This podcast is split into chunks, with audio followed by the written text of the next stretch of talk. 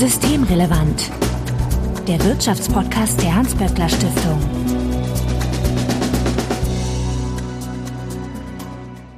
Heute ist Dienstag, der 22. Juni 2022. Willkommen zur 107. Ausgabe von Systemrelevant. Wir sind heute zu dritt, daher begrüße ich in alphabetischer Reihenfolge Bettina Kohlrausch. Hallo. Hallo. Du bist die Direktorin des WSI, dem Wirtschafts- und Sozialwissenschaftlichen Institut der Hans-Böckler Stiftung. Und willkommen Dorothee Spannagel. Hallo. Du arbeitest seit 2014 am WSI im Referat für Verteilungsanalyse und Verteilungspolitik und zu deinen Arbeitsschwerpunkten gehören unter anderem die Themen Armut, Reichtum sowie vergleichende Wohlfahrtsforschung. Und Florian Blank, hallo. Hallo Marco. Du arbeitest seit 2009 im Wirtschafts- und Sozialwissenschaftlichen Institut und forschst dort zu unterschiedlichen Aspekten der Sozialpolitik, meist aber zur Rentenpolitik und zur Sozialversicherung. Normalerweise haben wir hier immer eine kleine neckische Frage, aber erstens sind wir heute etwas in Eile und zweitens sind wir zu dritt und da äh, würde das etwas zu viel werden. Deswegen kommen wir gleich zu den äh, Hinweisen, die wir vorweg immer für euch haben. Das heißt, wenn ihr uns etwas mitteilen möchtet, dann könnt ihr uns auf Twitter antickern, at böckler-de oder auch per E-Mail an systemrelevant.böckler.de senden. Also Hinweise, Korrekturen und Anregungen schickt sie uns. Und wir freuen uns natürlich, wenn ihr uns in einem Podcatcher eurer Wahl abonniert. Wer Twitter nutzt, findet dort Bettina als Betty Kohlrausch, aber weder Dorothee noch Florian. Zumindest habe ich euch nicht gefunden. Genau. Aber ich kann es ausrichten. mein Name ist Marco Herak und wir wollen uns heute über die Grundsicherung unterhalten, genau genommen, wie man die Grundsicherung weiterdenken kann. Aber bevor wir dazu kommen, Florian, vielleicht kannst du mich nochmal daran erinnern, was die Grundsicherung überhaupt ist. Also der Startpunkt für uns ist tatsächlich die Grundsicherung, wie sie im Sozialgesetzbuch steht. Die wird manchmal auch als letztes Netz der sozialen Sicherung im deutschen Sozialstaat bezeichnet. Es geht dann darum, dass Menschen, die aus welchen Gründen auch immer kein Einkommen aus anderen Quellen haben oder ein zu geringes Einkommen, da Unterstützung finden, beispielsweise als Arbeitssuchende, im SGB II dann, landläufig bekannt auch als Hartz IV, die Grundsicherung für Arbeitssuchende. Aber es betrifft auch Menschen im Alter, die Grundsicherung im Alter und bei Erwerbsminderung. Darüber hinaus haben wir immer noch letztendlich die alte Sozialhilfe und es gibt noch das Asylbewerberleistungsgesetz. All das sind Leistungen, die bei Bedürftigkeit greifen. Letztlich müssen Menschen dann nachweisen, dass sie einen Anspruch auf diese Leistungen haben, dass sie sich nicht aus Erwerbseinkommen oder auf der Grundlage von anderen Sozialleistungen über Wasser halten können. Das ist der Startpunkt für uns. Ne? Die Grundsicherung im engeren Sinne haben wir an manchen Stellen dann auch gesagt. Wenn man die politischen Debatten so verfolgt, dann merkt man ziemlich schnell, dass da schon einiges im Argen ist. Aber die Reformen dieser Art von Grundsicherung im engeren Sinne ist nur einer der vielen Aspekte, die uns so umtreiben. Bettina, die, die Grundsicherung als solche, ist die denn überhaupt problematisch? Ich würde sagen schon, weil das ist ja letztlich ein Versprechen des Sozialstaates. Es ist ja ein Recht, ein Recht letztlich aufgefangen zu werden, egal was passiert und auch sozusagen die, die Grundbedürfnisse gesichert zu haben wenn man sich jetzt anguckt, also Hartz IV, da ist es, glaube ich, am plastischsten, weil da mit den meisten Leute was verbinden können. Aber bei allen Leistungen, die Florian jetzt beschrieben hat, kann man da große Fragen stellen, ne? ob das wirklich sozusagen das Sicherheitsnetz ist, auf das man sich verlassen möchte, weil es ja theoretisch erstmal uns allen passieren kann, dass wir in die Situation kommen, auf dieses Sicherheitsnetz angewiesen zu sein. Und dann ist natürlich der erste Punkt, es ist einfach sehr niedrig. Also der Paritätische Wohlfahrtsverband zum Beispiel sagt regelmäßig eigentlich, eigentlich müsste die Grundsicherung oder Hartz-IV-Sätze 200 Euro mehr im Monat betragen. Wir wissen, dass die Zugänge häufig von den Menschen, die da drin sind, als stigmatisierend erlebt werden, dass sie an Voraussetzungen geknüpft sind, die problematisch sind, dass teilweise, obwohl es ja eigentlich sozusagen das Existenzminimum ist, was gesichert werden soll durch den Staat, gekürzt werden können und so weiter und so weiter. Also das System wird ja auch von vielen Menschen als, ja, ich glaube, man kann schon sagen, als entwürdigend wahrgenommen. Und damit ist natürlich dieses Sicherheitsversprechen schon an vielen Punkten sozusagen sehr löchrig, weil eigentlich möchte das ja keiner. Das ist ja nicht beruhigend. Ne? Also kein Mensch denkt so, na ja, egal, im schlimmsten Fall gibt's ja immer noch Hartz IV, sondern ich glaube, die meisten Menschen denken, um Gottes Willen bloß nicht irgendwie auch auf diese Bürokratie angewiesen sein und in dieses System reinkommen. Und das ist so der, so der erste Punkt. Also erstens die Existenz zu sichern, löst sie für viele Menschen nicht ein und auch letztlich ein Sicherheitsversprechen im Sinne von Beruhigung löst es nicht ein. Und die andere Frage, die man sich natürlich stellen kann, was sind eigentlich Grundbedarfe, die so eine Grundsicherung absichern sollte? Und ist das durch das System eigentlich gewährleistet. Und das ist ja auch der Ausgangspunkt. Also wir reden hier, wenn ich mal ein bisschen Werbung machen darf, für die Arbeit unseres Instituts. Dorothee und Florian haben ja ein Buch herausgegeben, Grundsicherung weiterdenken. Und genau, und da geht's ja, das ist genau darum, ja, zu fragen, also jetzt mal einerseits natürlich technisch, aber auch einfach von der, von der Logik her. Also welche Grundbedürfnisse müssen eigentlich abgesichert und gewährleistet werden? Weil wir ja auch äh, in der Situation sind oder wir haben viele Umbrüche im Arbeitsmarkt und Erwerbsbiografien von Menschen werden unsteter und natürlich auch sozusagen die Notfälle, auf die so eine Grundsicherung reagieren muss, verändern sich ja möglicherweise auch. Insofern gibt viel zu tun, wenn man sagt, Grundsicherung weiterdenken, würde ich sagen. Aber es ist ja auch ein dickes Buch geworden. Genau, und das Buch werden wir euch verlinken, weil das Buch einmal kann man es als, einfach als PDF runterladen und lesen oder man kann natürlich auch dafür bezahlen, wenn man das möchte, so dass es halt auch jedem zugänglich ist. Dorothee, jetzt haben wir jetzt schon ein paar Felder um, umrissen, die problematisch sind. Wo würdest du da als erstes sagen, da müssen wir unbedingt dran? Also ich will vielleicht noch mal einen systematischen Punkt machen, der Ausgangspunkt sozusagen für Grundsicherung ist das Versprechen des Sozialstaats für Deutschland gesprochen, dass niemand unterhalb eines sogenannten soziokulturellen Existenzminimums leben muss. Wenn eine Person nicht aus eigener Kraft in der Lage ist, sich das zu sichern, das ist das Versprechen, springt der Sozialstaat in Form der Grundsicherung ein, um eben dieses soziokulturelle Existenzminimum zu sichern. Und da fängt schon an, was heißt soziokulturelles Existenzminimum?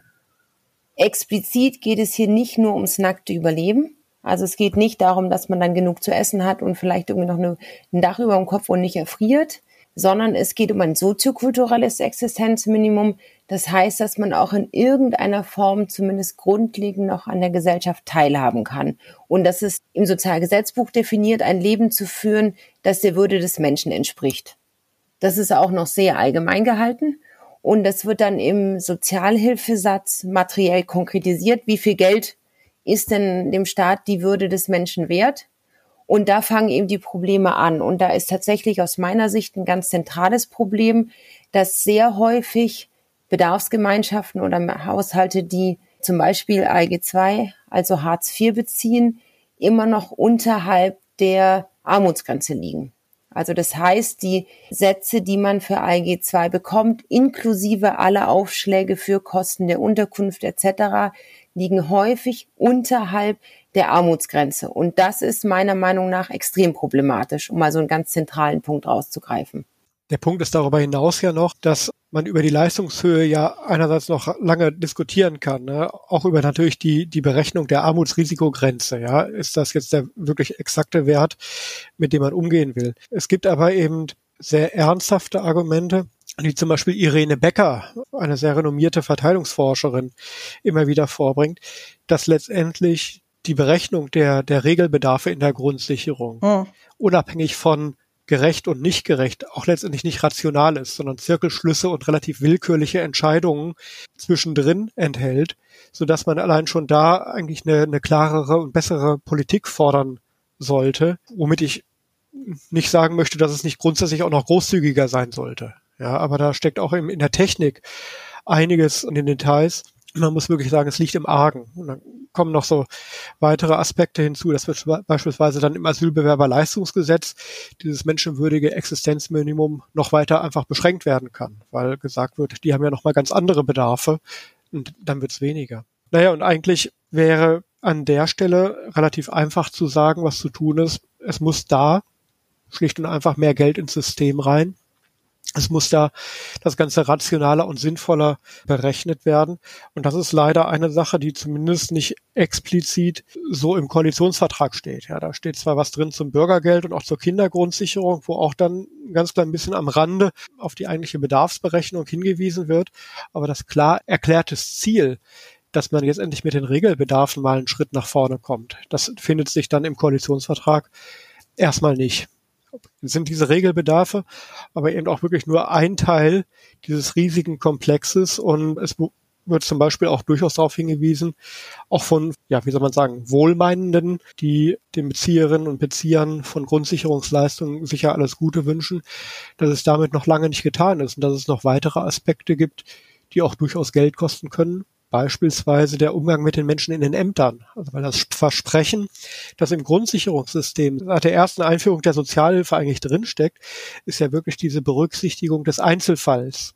Also das ist was, was andere Sozialleistungssysteme so nicht können und auch nicht so im Programm haben. Aber eigentlich hat das ganze System der Grundsicherung bis hin zu dieser Formulierung fördern und fordern ja die Idee, auf den Einzelfall zu gucken und Not zu überwinden. Und nicht nur zu überwinden, indem die Transfers dann angemessen geleistet werden, also dass genug Geld da ist, sondern dass die Personen in eine Situation gebracht werden, dass sie wirklich wieder voll am gesellschaftlichen Leben teilnehmen können, auch am Erwerbsleben teilnehmen können. Das ist ja nicht nur eine Drohung, die da mitschwingt, sondern da ist ja auch das Versprechen mit dabei. Du kannst wieder auf eigenen Beinen stehen. Du hast alles das, was dir Arbeit bietet, Struktur, Selbstbestätigung, im besten Fall Freude und vielleicht auch Freunde, ja. All das muss da ja eigentlich mitgedacht werden. Und auch das sind natürlich Punkte, wenn man das wirklich ernsthaft umsetzen will, dieses Versprechen. Wir gehen auf den Einzelfall ein, wo man sagen muss, da müssen die Ämter nicht nur qualifiziert werden und einfach freundlicher zu den Leuten sein, sondern sie müssen auch die Ressourcen haben, um die Menschen so zu unterstützen, wie es in ihrer jeweiligen Notlage notwendig ist. Ich glaube, man kann tatsächlich, wenn ich jetzt nochmal zurückkommen darf, auf diesen Begriff des soziokulturellen Existenzminimums wirklich sagen, zentral ist natürlich, dass man die entsprechenden finanziellen Mittel zur Verfügung hat. Aber damit erschöpft sich das ja nicht. Also wenn man so will, es ist die notwendige, aber bei weitem nicht hinreichende Bedingung. Und da sind wir eben bei einem Konzept von Grundsicherung weiterdenken. Also mir nützt unendlich viel Geld nichts, wenn ich keine entsprechende Infrastruktur um mich herum habe. Wenn ich in einer Gegend lebe, die irgendwie so stark von Problemen betroffen ist, die vielleicht abends nicht sicher ist, äh, in der vielleicht eine extrem hohe Umweltbelastung durch Lärm etc. gegeben ist, dann ist meine Teilhabe an der Gesellschaft massiv eingeschränkt, unabhängig davon oder ziemlich unabhängig davon, wie viel Geld mir der Staat dann jetzt zur Verfügung stellt. Wobei ich immer noch sagen würde, für mich ist das der erste Ansatzpunkt. Man muss diese soziale Sicherung, die Grundsicherung armutsfest machen, also dafür sorgen, dass kein Bezieher, keine Bezieherin dieser Leistung unterhalb der Armutsgrenze liegt. Aber darin erschöpft sich das nicht, sondern dann muss es weitergehen, eben zum Beispiel im Bereich der sozialen Dienstleistungen, dafür zu sorgen, dass die Wohnquartiere entsprechend sind, etc. Ja, und diese ganzen sozialen Dienstleistungen, ne? also das äh, geht ja weiter. Also geht mein Kind auf eine Kita, wo es wirklich Teilhabe erleben kann? Gibt es ein Freibad, wo, wo es schwimmen kann? Gibt es Spielplätze und äh, einen öffentlichen Raum, in dem man sich gerne aufhält und begegnen kann? Also so gesehen ist natürlich die Frage, ist man letztlich aufgefangen, auch wenn man in einer Situation ist, in der man nicht oder nur begrenzt für sich selber sorgen kann, was ja jedem mal passieren kann die ist ja, wenn man dann wirklich mal fragt, was brauchen Menschen, ne? also genau dieses soziokulturelles Existenzminimum, dann geht es auch um die Frage, was muss ein Staat eigentlich an letztlich an sozialen Infrastrukturen zur Verfügung stellen, um das zu gewährleisten? Das Spannende ist ja jetzt, dass wir damit auch wiederum den Kreis derjenigen verlassen, die eigentlich auf das ja, letzte Netz der sozialen Sicherung direkt angewiesen sind. Für die sind solche Infrastrukturen wichtig und sie sind in gewisser Weise natürlich auch Geld wert, weil jeden Euro, den ich nicht beispielsweise für Bustickets ausgeben muss, kann ich an anderer Stelle dann verwenden. Aber gleichzeitig verlassen wir damit diesen, diesen engen Fokus auf die Bedürftigen und gehen wirklich in die Breite der Gesellschaft. Also wie kann dann sozusagen wirklich gesellschaftliche Integration gelingen, weil wir auf einmal über Dienstleistungen, über Daseinsfürsorge sprechen, die wirklich in die Mitte der Gesellschaft reicht. Und das ist, glaube ich, auch deswegen notwendig, nicht nur weil es dadurch eine bessere Gesellschaft gibt, sondern weil wir damit anfangen, Politik auch wiederum für breitere Bevölkerungsschichten zu machen. Und das ist auch meiner Sicht auch wiederum eine Voraussetzung dafür, dass wir uns hinterher wieder auf die Armen auch konzentrieren können. Weil wenn wir uns nur auf die Armen konzentrieren, dann birgt das, so wichtig das ist, immer das Risiko, dass uns die Unterstützung der Mitte auch dann irgendwann abhanden kommt. Ja, und wenn wir eben Grundsicherung weiterdenken und sagen, wir starten mit dem, mit dem Geld, mit den Transfers, Aber damit ist es nicht getan. Erweitern wir gleichzeitig sozusagen die Verhandlungsmasse und die Verhandlungsspielräume, weil wir letztendlich das gute Leben für alle wollen, wenn man das so ein bisschen vereinfacht sagen möchte. Also ich glaube auch, dass es tatsächlich bei, gerade bei diesen sozialen Infrastrukturen, dass sie funktionieren, um die Legitimität des Sozialstaats geht und es wird nie funktionieren. Also so ein rudimentärer Sozialstaat, das hat man ja auch jetzt gesehen infolge der Hartz-IV-Reform. Das war ja letztlich auch ein Rückbau einfach des Sozialstaates. Der verliert an Legitimität, weil die Leute letztlich nämlich genau sich nicht geschützt und nicht sicher fühlen. Und das andere, was ich auch ein wichtiges Argument finde, ist, wenn gerade diese Infrastrukturen eben nicht, nicht nur für die Bedürftigsten sind, sondern für alle, dass dann ja gerade erst Teilhabe entsteht. Ja, also Teilhabe ist ja genau da zu sein, wo alle sind. Und äh, das kann natürlich nicht sein, wenn man immer nur letztlich irgendwie für eine ausgesonderte Gruppe das absolute Minimum an Bedürfnissen erfüllt und sie damit ja ihnen letztlich genau diese Teilhabe verwehrt. Ganz praktisch, ja, eine vernünftige Kita in einer Stadt mit einer vernünftigen Wohnpolitik führt dazu, dass Kinder aus unterschiedlichen Milieus und Schichten zusammenkommen, weil einfach sie zusammen im selben Raum leben oder im selben Stadtteil leben und das Angebot der Kita so ist, dass auch die Eltern, die sich theoretisch private Bildung leisten könnten, äh, das wahrnehmen. Und so entsteht dann eben Teilhabe. Und wenn man das aber runterfährt und sagt, man macht hier eigentlich nur noch für die Allerbedürftigsten irgendeine Form von Kinderbetreuung und außerdem haben wir eh schon total segregierte äh, Wohnblöcke, dann, dann verhindert man auch Teilhabe. Und deshalb glaube ich auch, man, man kann es nicht sozusagen nur für die Bedürftigsten denken. Das funktioniert einfach nicht. Das widerspricht dem Teilhabegedanken. Und genau diese Logik kann man auch da wieder durchexerzieren, letztendlich, wo es um den Sozialstaat, glaube ich, im engeren Sinne, Sinne geht, wenn wir beispielsweise Richtung Sozialversicherung gucken. Ne? Es ist da schon mehrfach beklagt worden, dass es eine Annäherung der Leistungen von der ja, dem, unserem großen System Sozialversicherung auf der einen Seite und der Grundsicherung in diesem anfangs skizzierten engeren Sinne gibt. Das will ich jetzt gar nicht nochmal aufdröseln. Aber es ist wiederum die gleiche Gefahr, diese Frage, auf wen konzentrieren wir uns? Und wenn wir über Grundsicherung weiterdenken sprechen, ja, dann müssen wir auch notwendig darüber nachdenken, dass eine gute Grundsicherung auch in diesem engen Sinne nur dann funktioniert, und sich nur dann wirklich auf ihre Aufgabe konzentrieren kann, wenn die Sozialversicherungssysteme vernünftig ausgestattet sind und damit auch den Druck von der Grundsicherung nimmt, aber auch den Druck von den Leuten, da immer nach unten gucken zu müssen, oh Gott, rutsche ich da jetzt rein, was passiert mir denn da? Sondern wenn sozusagen die, ich sag mal, Regelsysteme, die Standardsysteme, wenn die so ausgestattet sind, dass sie wirklich erstmal als erstes und stabiles Netz dienen, ja, dann wird man sicher auch über eine großzügigere und besser angepasste Grundsicherung sprechen können. Vielleicht kann man das, was du gesagt hast, Florian, gerade noch ein bisschen konkretisieren. Also was heißt es, wenn diese vorgelagerten Systeme der Sozialversicherung besser funktionieren? Das heißt halt konkret, wenn ich arbeitslos werde, wenn ich mich arbeitssuchend melde und erstmal ALG 1 beziehe, dass ich weiß, dass das ausreicht. Dass ich dann nicht in dem Moment, wo ich mich melden muss für den Bezug, sofort Angst habe, dass ich ähm, Dauer ALG 2, also in Dauer Hartz IV Bezug lande. Das heißt auch, wenn ich eine Rente beziehe oder mir vorstelle, wie das dann sein wird, wenn ich die Rente beziehe, dass ich dann nicht sofort denke, ah, nee, das wird nicht reichen, ich muss schon mal gleich jetzt den Antrag mir besorgen für eine Grundsicherung im Alter zum Beispiel. Also konkret, dass man da diese Angst nimmt. Ich glaube, das ist der zentrale Punkt, wenn ich die richtig verstanden habe, Florian. Das ist der eine zentrale Punkt. Und der zweite bezieht sich dann auf die anschließenden politischen Diskussionen. Wenn sich die Menschen durch die Rentenversicherung oder die Arbeitslosenversicherung schon mal gut ausgestattet fühlen, dann werden wir sicher eine Diskussion über großzügige Grundsicherungsleistungen besser führen können, als wenn es da schon so ein Geschiele oder Getrete nach unten gibt. Ja, so im Sinne von, für uns ist es kaum ausreichend, was uns das System gibt. Und jetzt soll auch noch Geld da unten hingesteckt werden und die Grundsicherung verbessert werden. Da kommen ja auch letztendlich so durchaus menschliche Züge durch, zu sagen, für wen soll denn eigentlich hier welches Geld ausgegeben werden? Da würde ich sagen, ja, eine gute Grundsicherung. Wir brauchen meiner Meinung nach eine bessere Grundsicherung, als wir die heute haben. Funktioniert dann, wenn sie eingebettet ist in einen insgesamt starken Sozialstaat. Ich fand den Gedanken sehr schön, dass man sagt, okay, man fängt zwar mit dem Geld an und bringt das erstmal auf ein Niveau, auf dem man das Ganze naja, realistischerweise haben sollte. Wie wir jetzt aber in den letzten Jahren gelernt haben, ist es ja nicht nur, dass das Geld, was man den Menschen gibt, auf, auf dem Niveau sein sollte, dass es äh, ausreichend ist und dann vielleicht sogar noch die, die soziokulturelle Teilhabe ermöglicht, sondern man braucht da ja auch eine gewisse Flexibilität in diesem System. Äh, ich denke da jetzt mal ganz aktiv an die Inflation, vor der wir gerade stehen. Ne? Also wenn irgendwie die Lebensmittelpreise mal so um 20, 30 Prozent bei so manchen Sachen ansteigen wie Tomaten und Gurken, dann trifft das ja Menschen, die da ohnehin gerade an dieser Grenze oder sogar drunter sind. Äh, das haut ja komplett durch ins Budget. Ne? Und der Staat sagt dann, ach naja, so am, am Ende des Jahres äh, sind wir dann mal in der Lage, euch ein bisschen was zu geben. Also da ist ja auch der Staat nicht nur grundsätzlich gibt er zu wenig, sondern er ist auch noch extrem unflexibel, dann auf solche äh, Situationen zu reagieren. Das heißt also, da müsste man ja auch ran.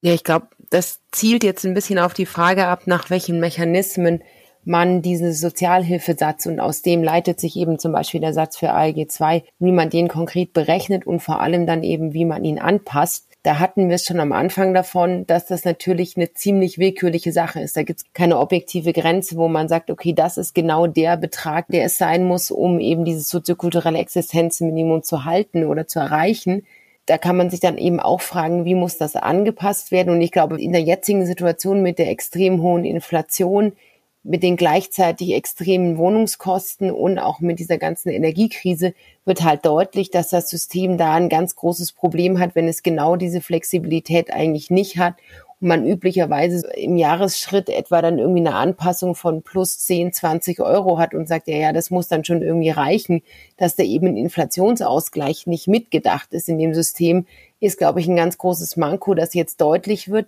Und da ist die Politik gefordert, schnell und tatsächlich flexibel darauf zu reagieren und das eben zu ändern, um dann eine angemessenere Anpassung zu ermöglichen. Aber sollte man da nicht weitergehen und, und solche Sachen so verankern, dass nicht die Politik immer wieder rangehen muss und man sich darauf verlassen muss, dass die Politik rangeht, sondern dass das vom Grundsatz her alles, naja, stabiler gebaut ist oder nachhaltiger? Naja, in dem ersten Schritt ist es ja, sagen wir mal, regelgesteuert, so dass die Politik da sich eigentlich entlastet hat, was die Politik nicht vorhergesehen hat und vielleicht auch die Wissenschaft nicht vorhergesehen hat, ist wirklich die, die Wiederkehr der Inflation in dem Umfang. Und da zeigt sich, dass dieser Anpassungsmechanismus immer zum, zum Jahresanfang rückblickend dann auf das, ich meine, wenn ich jetzt richtig informiert bin, nicht nur auf das, auf das abgelaufene Jahr, sondern auf die erste Hälfte des abgelaufenen Jahres, dass da einfach eine Lücke entsteht. Und da könnte man jetzt zwei Möglichkeiten, hat man mindestens zwei Möglichkeiten. Die eine wäre sozusagen, dass man sagt, naja, wir brauchen einen Mechanismus, zumindest einen Notfallmechanismus, um da schneller eingreifen zu können. Oder man hebt das ganze Level so, dass bestimmte Schwankungen sozusagen eingepreist sind. Ja, dass eben auch ein, Inflationsanstieg erstmal verarbeitet werden kann. Und das ist aber so, eine, so ein Grundproblem, das sich natürlich durchs ganze soziale Sicherungssystem zieht. Wenn man Leistungen hat und diese Leistungen sollen qua Automatismus angepasst werden, dann braucht man immer eine Art von Basisdaten, mit denen man arbeitet. Und diese Basisdaten können natürlich in dem ersten Schritt nur rückwirkend sein. Es sei denn, man gründet jetzt neue Schätzerkreise, um beispielsweise Ausgabenentwicklungen oder Lohnentwicklung fürs kommende Jahr vorherzusehen und das dann vielleicht zu einem späteren Zeitpunkt dann nochmal auszutarieren und zu korrigieren. Aber man könnte sich da viele Wege vorstellen und das, was bisher so leidlich geklappt hat, ähm, fährt jetzt gerade tatsächlich vor die Wand, weil wir da Bewegungen haben, die so einfach nicht mehr, ja, vielleicht nicht mehr vorstellbar waren. Und gerade wenn ein System so auf Kante genäht ist, wie das jetzige System. Dann fliegt einem das direkt um die Ohren. Und da sind ja auch, meine ich, die einschlägigen Gerichtsverfahren mittlerweile anhängig, ja, weil genau da gesagt wird, nee, also wenn wir über ein menschenwürdiges Existenzminimum sprechen, unter das kein Mensch drunter soll und die Wirklichkeit einfach so ist, wie sie aktuell ist, dann heißt das aber, dass dieses menschenwürdige Existenzminimum permanent und zwar regelmä wirklich regelhaft unterschritten wird. Und da muss dann wirklich die Politik sich eigentlich Gedanken machen, wie das erstmal akut ausgeglichen wird und wie wir dann mittelfristig Wege finden, um einen wieder regelbasierten Anpassungsmechanismus herzukriegen, der aber dann robuster ist. Wir könnten jetzt wahrscheinlich das ganze System so durchgehen und würden dann immer wieder an diesen Punkt stoßen, dass es schlichtweg an äh, sehr vielen Punkten überhaupt nicht funktioniert, wie es funktionieren sollte, oder? Ja, dass es einfach das Versprechen nicht einlöst. Schutz zu gewähren. Und zwar letztlich ja, also ein Stück weit natürlich bedingungslos, ja. Wenn man sagt, keiner fällt unter ein Existenzminimum, dann kann man nicht sagen, naja, aber wenn du das und das nicht machst, dann schon. Also, und das ist, glaube ich, das, was dann auch die Legitimität des Sozialstaates in Frage stellt und Verunsicherung schafft, weit über den betroffenen Kreis hinaus. Und letztlich da, damit auch ein Stück weit das ganze System destabilisiert und delegitimiert ich frage mich halt bei dem Ganzen, weil wir ja eine politische Entscheidung hatten, dass es genauso gemacht wird, wie es jetzt gemacht wird und da quasi alle Parteien dran mitgewirkt haben im Lauf der Jahre, mal mehr, mal weniger, wie man überhaupt dahin kommen kann, dass auch nur kleinste Veränderungen an diesem System überhaupt durchgeführt werden könnten. Weil es scheint ja da kein Einsehen zu geben seitens der Politik. Ich glaube, da teile ich jetzt keinen so großen Pessimismus oder keinen so generellen Pessimismus.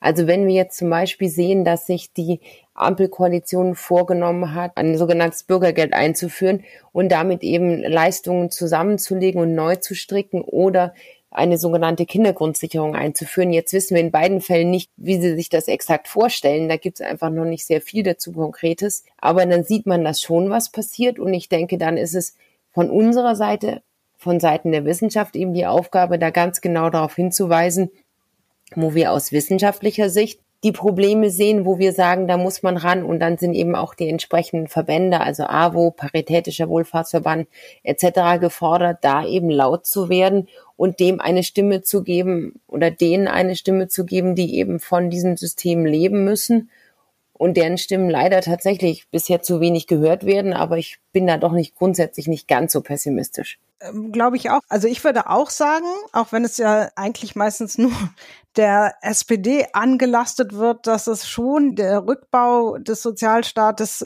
wofür er so ein bisschen exemplarisch Hartz IV steht, dass das ein gesellschaftlicher ich, Konsens wäre jetzt übertrieben, weil die Leute, die es betroffen hat, waren und Gewerkschaften haben sich da vehement gegen gewehrt. Aber es gab schon einen sehr dominanten Diskurs, der irgendwie gesagt hat, wir müssen Eigenverantwortung stärken und so weiter und so weiter. Ich glaube aber, dass jetzt 20 Jahre später sich da die politische Debatte wirklich verändert hat. Also ich sehe eigentlich auch erstmalig, auch gerade mit Blick auf den Koalitionsvertrag, wirklich Spielräume, was zu ändern. Aber in der Tat bin ich bei Dorothee. Also was mich so ein bisschen besorgt ist, dass es so eine Bereitschaft gibt, glaube ich, über Strukturen und Zugänge und so weiter nachzudenken, aber das Armutsfest eben am Ende des Tages auch einfach heißt mehr Geld. Ja, da bin ich mir jetzt nicht so sicher. Also da würde ich sagen, ist äh, das letzte Wort noch nicht gesprochen und da ist es in der Tat dann auch die Aufgabe, das in den politischen Raum zu tragen, dass es eben auch wirklich darum geht, sowas armutsfest zu machen und einfach auch die finanziellen Mittel zu erhöhen, aber dass man dabei nicht aufhören kann zu denken, dass das aber natürlich der erste und wichtige Schritt ist. Und da sind wir halt im Bereich der Abwägung. Also ich meine, da muss die Politik entscheiden, wofür soll Geld da sein und ganz konkret für die Bundeswehr das Sondervermögen. Da kann man sich schon fragen, okay, da ist das Geld da. Das sind letztendlich keine Zwänge. Das ist jetzt wenig, dass es partout auf gar keinen Fall geht, sondern das sind letztendlich einfach politische Entscheidungen, wo Prioritäten gesetzt werden. Würdet ihr in so einer Logik der Grundsicherung auch sagen, naja, wenn man sagt, soziale Infrastruktur, dazu gehört auch die Bereitstellung von Bildung, der Zugang zu Bildung, was natürlich auch immer mitgedacht wird bei der Grundsicherung für Erwerbstätig oder für Erwerbspersonen ist natürlich immer die Qualifizierung, die dann nach der Grundausbildung gehört. Ne? Aber wenn man dann anfängt, dass man einfach nochmal die Zugänge zu Weiterbildung und so weiter auch erleichtert und möglich macht für die, die es am nötigsten haben. Aber wenn man sagt, Grundsicherung weitergedacht schließt auch soziale Infrastrukturen mit ein, dann würde für mich auch die Idee eines inklusiven Bildungssystems, also Kita- und Schulsystems dazugehören. Aber ich weiß nicht, wie ihr das seht, Florian und Dorothee. Doch, ich denke, da hast du aus meiner Sicht auf jeden Fall recht. Also ich glaube, dass Bildung einfach der zentrale Schlüssel ist, um vorzubeugen, dass eine Person überhaupt in Grundsicherungsbedarf gerät beziehungsweise auch um vorzubeugen, dass eine Person von Armut betroffen ist oder um dann dafür zu sorgen, dass Armut nicht zwischen Generationen weitergegeben wird. Und tatsächlich ist dann halt die Frage, sind direkt bei mir am Wohnort Schulen, so zugehen, haben wir ja bei uns ein öffentliches Bildungssystem. Das heißt, erstmal kostet Schulbildung ganz grundsätzlich nicht, dann kosten natürlich viele Schulausflüge was, dann kosten doch irgendwelche Lehrmittel trotz Lehrmittelfreiheit was etc. Da fängt es dann wieder an. Aber dass man Zugang zu solchen Schulen hat, wo man auch tatsächlich lernen kann und lernen möchte, auch wenn das häusliche Umfeld da vielleicht nicht immer förderlich ist. Also das ist ja auch ein bisschen das Klima an der Schule sozusagen, das dann irgendwie Lust auf Lernen macht oder selbige vielleicht auch irgendwie eher verhindert, um jetzt mal ein Ding rauszugreifen. Und da ist eben aus meiner Sicht soziale Durchmischung halt das A und O. Also, dass man halt jetzt nicht eine Schule im Problemviertel hat, wo sich dann halt die Kinder aus, ich sage jetzt mal in Anführungsstrichen, Problemfamilien treffen. Und auf der anderen Seite haben wir halt das Gymnasium, auch ein öffentliches Gymnasium, wo sich Alexander und Charlotte, die Professorenkinder, dann irgendwie ähm, begegnen und da halt niemand anders sonst ist aus anderen sozialen Schichten. Genau, und das ist das, was ich auch anfänglich mit Teilhabe meinte. Letztlich kann man Teilhabe halt nicht nur für eine Gruppe denken. Teilhabe schließt immer alle mit ein. Und deshalb muss, glaube ich, auch der Gedanke von Grundsicherung weitergehen und breitere Angebote mit definieren. Ja, dieser Bildungsaspekt, wie ihr ihn jetzt skizziert habt, ist, glaube ich, nur, nur einer von mehreren Aspekten, wo Bildung und Grundsicherung zusammengehen. Also ja, öffentliche Infrastrukturen, gutes Lernen für Kinder, aber du, Bettina, hattest ja auch schon nochmal diesen Aspekt Weiterbildung angeregt. Und wenn wir jetzt zum Beispiel die Debatte über das Bürgergeld verfolgen, ja, wie es jetzt im Koalitionsvertrag auch steht, ja, da haben wir nochmal einen anderen Zugang zu. Also möglicherweise auch die Verpflichtung von Menschen, sich weiterzubilden, aber diese ganz konkrete Bildung und Qualifikation, um im Erwerbsleben dann, selbst wenn man schon mal rausgefallen ist aus dem Erwerbsleben, wieder Tritt zu fassen. Ja, das ist ein weiterer Punkt. Und man kann auch ohne ins Utopische abzugleiten, diese Diskussion um eine weitergedachte Grundsicherung auch in die Richtung drehen, dass es ja vielleicht auch um Zeitrechte gehen könnte. Ja, wir haben ja, es gibt ja schon durchaus nicht nur Ansprüche auf Transfers, die jetzt meistens bedürftigen Menschen zur Verfügung gestellt werden, sondern es gibt ja auch durchaus zum Beispiel Rechte auf Elternzeit. Ja, und man kann auch da über solche Zeitrechte vielleicht auch mit begleitenden Geldleistungen, die dann aber erst im ersten Schritt nicht im Vordergrund stehen. Man kann also über Zeitrechte nachdenken und auch da kann man nochmal über Bildung sprechen. Ne? Sollen Menschen so eine Art Bildungskonto haben, dass auch nach der ersten Ausbildung oder auch nach der hochschulischen Ausbildung letztendlich jeder ein Budget hat, ein Zeitbudget, um wirklich nach eigenem Ermessen und nicht unbedingt auch mit dem Druck, sich für einen neuen Job damit qualifizieren zu müssen, sich tatsächlich noch weiterbilden zu können. Das wäre auch aus meiner Sicht übrigens ganz interessant, weil man damit von so einer ganz harten ja, Bildung um zu Logik vielleicht wegkäme. Ja, also wir diskutieren auch hier in diesem Raum Bildung ja ganz häufig mit Blick auf Qualifikation und Arbeitsmarkterfolg. Ich, von Karriere will ich jetzt gar nicht sprechen, sondern, sondern aber möglicherweise ist ja Bildung dann auch mehr mit Blick auf ein gelingendes Leben. Und auch mit sowas könnte man spielen und hantieren, wenn man über eine weitergedachte Grundsicherung spricht. Ne? Welche, welche Arten von Rechten und Rechtsansprüchen brauchen Menschen, um letztendlich ein gutes Leben zu führen und auch gesellschaftliche Integration über den Arbeitsmarkt hinaus zu erreichen?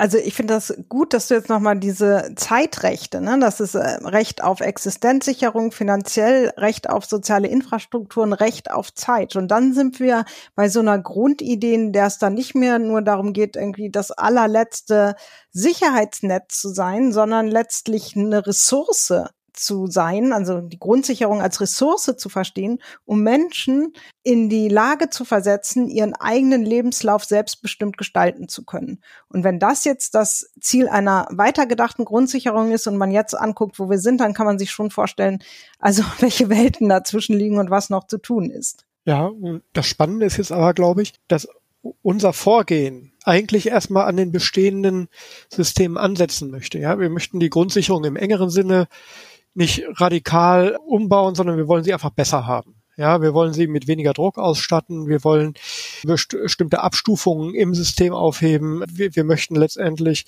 dass die Leute besser behandelt werden.